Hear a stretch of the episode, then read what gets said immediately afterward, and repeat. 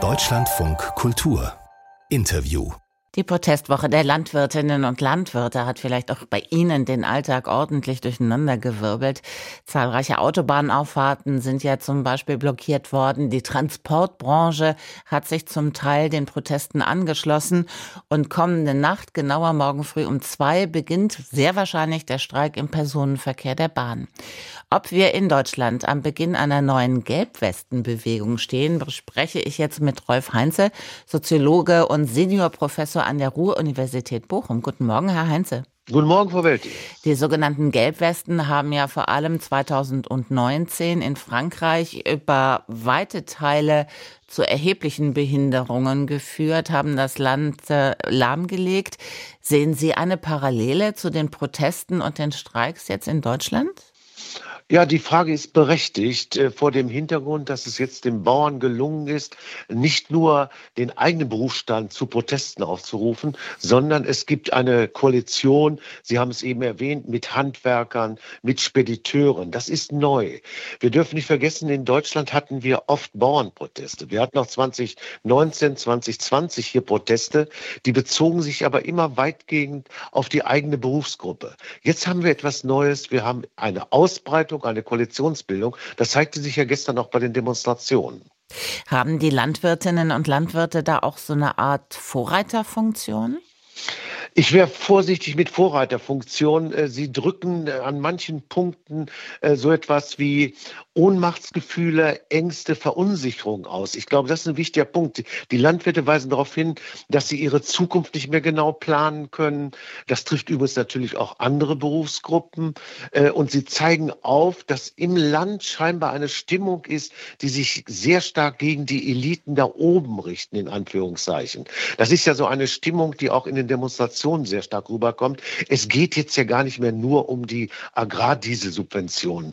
Die sind ja ohnehin für die meisten Betriebe gar nicht so entscheidend. Das sagen Ihnen ja alle Agrarökonomen, auch ein Blick in die Statistik weist ja darauf hin, dass diese Belastungen ja nicht eine echte Existenzgefährdung sind. Hier zeigen sich wirklich auch generelle gesellschaftliche Konflikte, Verunsicherung, Ängste und die werden artikuliert. Und es gibt auch eine durchaus Akzeptanz in der Bevölkerung. Die war vor einigen Jahren bei den Bauernprotesten hier auch nicht so zu spüren. Also so gesehen kann man sagen, es sind gewissermaßen Seismographen. Ob es Vorreiter sind, wäre ich vorsichtig. Ich sehe auch nicht sozusagen die Gelbwestenbewegung in Deutschland, weil wir eine andere Protestkultur haben als in Frankreich. Aber es sind durchaus neue Formen des Konfliktes und eine stärkere Polarisierung durchaus zu beobachten. Welche Ursachen für für die offenbar große Unzufriedenheit machen Sie aus? Also ich glaube, es sind einerseits sicherlich bei vielen Bauern auch durchaus ökonomische äh, sozusagen Ängste da. Wie geht es weiter mit dem Betrieb? Ähm, für die Großbauern, glaube ich, ist das nicht so ein großes Problem. Wie ich eben schon sagte, da sind ja die Gewinne in den letzten Jahren erheblich gestiegen. Gleichzeitig hat man aber eine Verunsicherung. Ich würde aber weitaus wichtiger ansehen, diese eher Verunsicherung, äh, eher sozusagen das Gefühl, auch bürokratisch gegängelt zu werden, dass die vielen Auflagen für die Bauern, das darf man ja nicht vergessen, das hat sich in den letzten Jahren ausgeweitet. Interessant finde ich übrigens, dass dann jetzt hauptsächlich die Grünen dafür äh, schuldig gemacht werden. Das ist ja schon früher und länger passiert. Die bürokratische Regulierung sind ja nicht durch die Ampelkoalition entstanden. Und die Proteste 2019, 2020 gegen damals gegen die CDU-Agrarministerin. Also das muss man sich schon vorstellen als einen länger währenden Prozess und diese bürokratische Gängelung gekoppelt mit Zukunftsängsten Ängsten führt, glaube ich, auch zu diesen äh, starken Protesten. Nachdem Sie sich ja schon wissenschaftlich mit Bauernprotesten beschäftigt haben, eben vor drei Jahren, inwieweit haben Sie da erwartet, dass sich die Situation zuspitzt? Also äh, man muss sagen, die Proteste vor drei Jahren äh, verebbten, ohne dass groß etwas passiert ist. Viele Bauern haben sich dann zurückgezogen. Ich hatte eher die Sorge, dass sie eher sich in Resignation zurückziehen, haben sich auch aus den großen Parteien zurückgezogen. Äh, gleichzeitig habe ich aber durchaus so etwas wie eine Basisbewegung, nämlich Landschaftsverbindung, die sozusagen neben dem Bauernverband auch immer wieder in den gesamten Netzwerken aktiv war.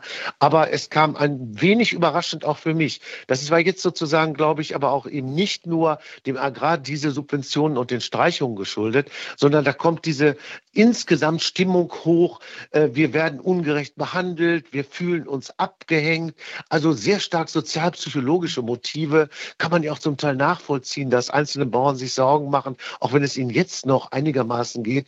Äh, die Kinder wollen oft den Betrieb nicht übernehmen.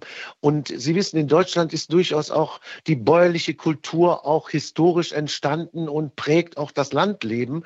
Und da ist jetzt durch Corona vielleicht auch ein anderes Verständnis von Land da. Man muss ja auch die Akzeptanz erklären. Die erkläre ich mir durchaus, dass wir auch äh, in den letzten Jahren durch Corona einen gewissen Rückzug haben. Das Landleben spielt wieder eine größere Rolle. Natur hat eine andere Rolle bekommen. Also so gesehen profitieren vielleicht auch die Proteste davon, dass ein Teil der Bevölkerung durchaus anders über das Landleben nachdenkt als noch vor einigen Jahren. Wie beurteilen Sie die Haltung der Bundesregierung, die ja doch im Gegensatz steht zu der Haltung mancher Ministerpräsidenten? Das finde ich hochinteressant, dass innerhalb der SPD, die äh, SPD-Ministerpräsidentinnen sind es ja äh, oft äh, und der Ministerpräsident Weil auch, dass die eigentlich äh, opponieren gegen den Kurs. Ich glaube, das liegt an der fehlenden Kommunikation zwischen den verschiedenen Ebenen. Und man muss wohl sagen, dass das auch handwerklich nicht gut gemacht worden ist. Man hätte sich vorher natürlich abstimmen müssen. Da kann ich auch die Kritik vom Bauernverband verstehen. Man hätte sich abstimmen müssen. Das ist nicht geschehen. Äh, wir dürfen aber eins auch nicht vergessen. Wir haben in diesem Jahr ein super Wahljahr. Wir haben die Europawahlen, wir haben dann drei Landtagswahlen im Osten und die Parteien sammeln natürlich jetzt schon auch ihre Kräfte. Und gerade auch in der SPD bemüht man sich ja zum Beispiel in Mecklenburg-Vorpommern, dass man dort auch als Partei noch anerkannt wird im ländlichen Raum. Ich glaube, das müssen wir einfach sehen, dass die näher an den Protesten sind und von daher auch opponieren. Für die Bundesregierung ist das nicht ganz einfach. Äh, ich glaube nicht, dass jetzt der Kompromiss noch einmal verändert werden wird. Das Paket, glaube ich, wird nicht mehr aufgeschnürt. Dann stellt sich natürlich die Frage, wie die Bauernproteste weitergehen. Auch wie sich sozusagen die rechtsradikalen Kräfte, die sich ja auch versuchen, immer einzumischen jetzt bei den Demonstrationen, wie die in Zaum gehalten werden können, damit die Bauern nicht sozusagen instrumentalisiert werden. Das ist ja auch durchaus ein offenes Problem. Der Soziologe Rolf Heinze in Deutschland von Kultur zu den Protesten der Bäuerinnen und Bauern. Herzlichen Dank fürs Gespräch. Danke, Frau Welti.